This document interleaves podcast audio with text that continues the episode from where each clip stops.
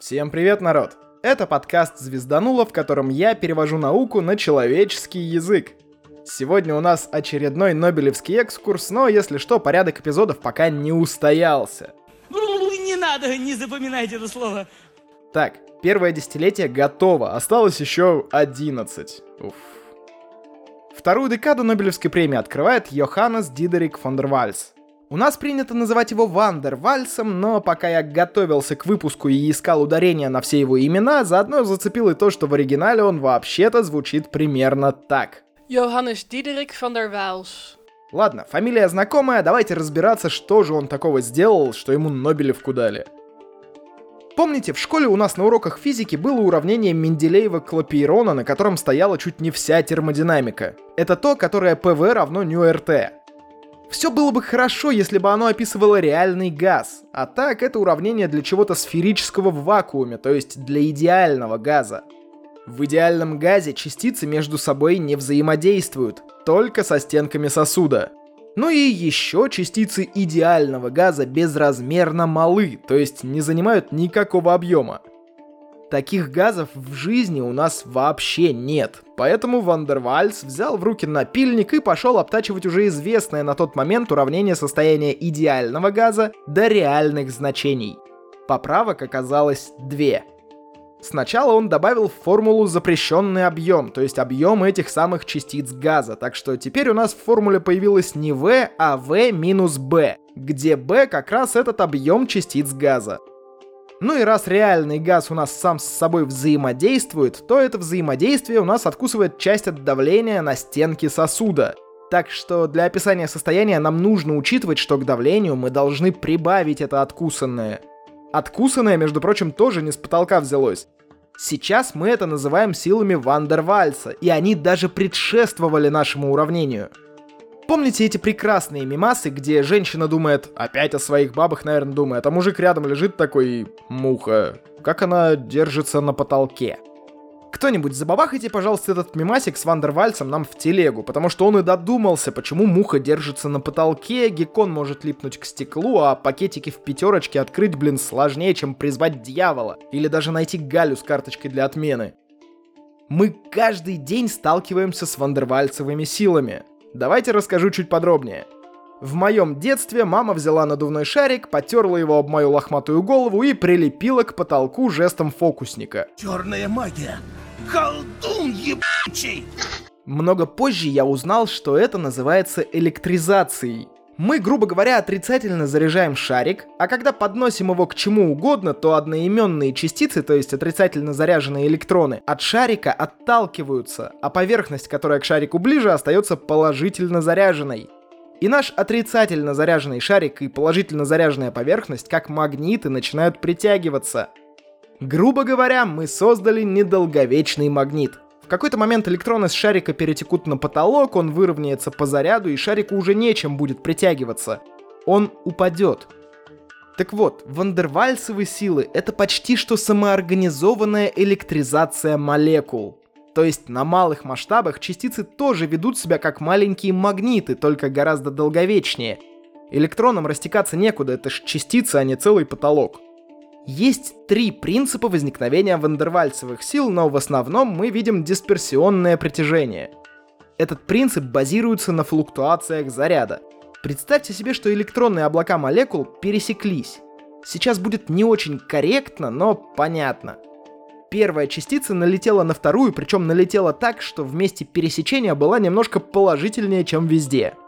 Вообще-то у нас частицы электрически нейтральны в целом, но в некоторых ситуациях мы рассматриваем их практически как крутящийся магнит, так что очень грубо говоря, пусть наша первая частица влетела своей самой положительной стороной во вторую частицу – Вторая частица возмутилась такому вторжению, все положительное, что у нее было, оттолкнулось, и вместе столкновения вторая частица стала отрицательной.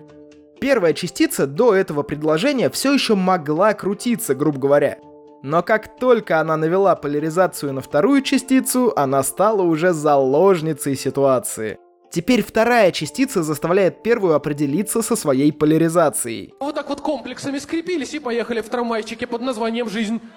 Она с Танцуй я кукарача, вот такой дуэт. э. И если этот паровозик продолжать, то вот вам механизм дождя и росы. Да, это тоже проявление вандервальсовых сил в насыщенных парах. Конечно, там надо и энергию учитывать, и поляризацию молекул, и температуру, которая определяет, будут частицы носиться как газ по всему доступному объему или уже осядут в осадок жидкостью. Но вот за то, что эта жидкость собирается в капли, а не падает отдельными молекулами, отвечают именно силы Вандервальса. Да и за поверхностное натяжение, кстати, тоже. Вообще можно сказать, что чуть ли не все, что держится вместе, держится на вандервальсовых силах. Но это настолько общая формулировка, что как-то об этом не задумываешься. А еще именно так гекконы прилипают ко всему. У них на лапках есть маленькие волоски, которые прилипают к чему угодно за счет вандервальсовых сил. А от количества этих волосков зависит уже общее значение этих прилипательных сил. Но если помните, я говорил про мух. Сорян, народ, я немного вас обманул. Кругом обман. В конце концов, ученые выяснили, что у мух тоже есть специальные волоски.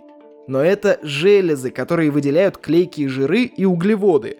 Они удерживают мух, пауков и прочих прилипал на потолке. Собственно, поэтому мухи и потирают лапки, счищают грязь с клееводов, скажем так.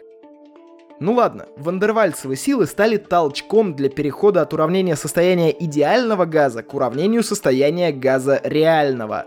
Но так вышло, что это уравнение показывает не только состояние газа, но еще и жидкостей.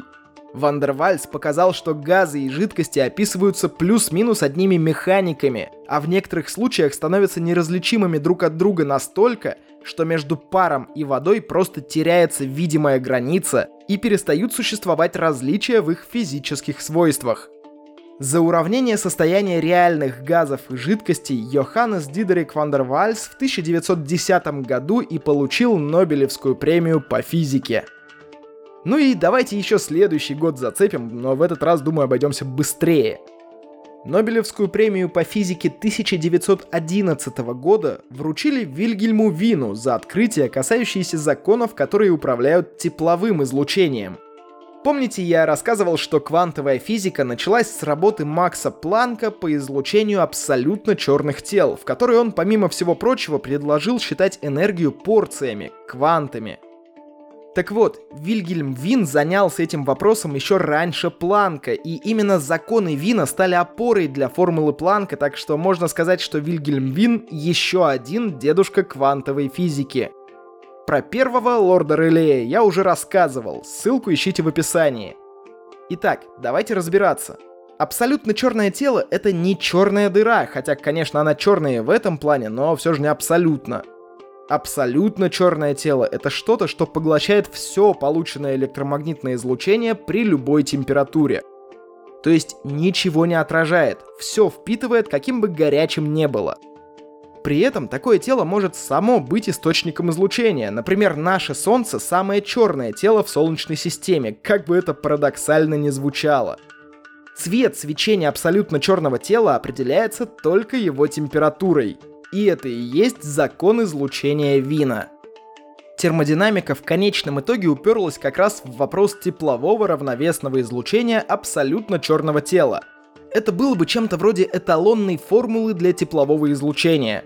Лорд Реле описал чернотельное тепловое излучение через аппарат термодинамики, а Вильгельм Вин использовал аппарат молодой и модной электромагнитной теории света — Формула описывала, как длинный волн чернотельного излучения зависит от температуры этого черного тела.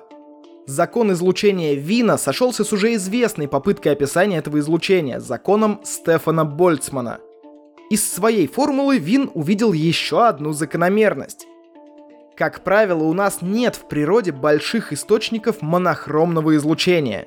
То есть любое тело светит разными цветами – но есть максимумы. Солнце, например, светит практически во всех диапазонах, но максимум излучения приходится на желтый или даже бело-желтый цвет.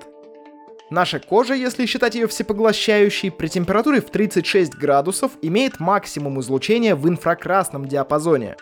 Вот зачем в шпионские фильмы тепловизоров понатыкивают. Так вот, закон излучения Вина показывает, что максимум интенсивности светового потока будет смещаться при увеличении температуры черного тела, причем смещаться в одну сторону. в сторону более коротких волн. От длинноволнового красного к коротковолновому синему, ультрафиолетовому и так далее. Если температура это практически мера энергии, то чем ее больше, тем больше энергии будет в самом излучении. Тем фиолетовее свет в общем – больше того, есть еще и второй закон излучения вина, но уже доказано, что это частный случай закона первого, который имеет строгие рамки, так что я не стану лезть в дебри степеней, коэффициентов и неизвестных без аппарата квантовой механики констант. За все эти формулы и законы, которые стали очередной ступенькой к квантовой революции, Вильгельм Вин стал очередным лауреатом Нобелевской премии по физике. Такие дела, народ. Давайте к закадру. Я приболел, поэтому и голову в кучу не мог долго собрать, и записаться не мог, в общем, все как обычно. Поэтому и задержал эпизод для бустеров. Прошу прощения.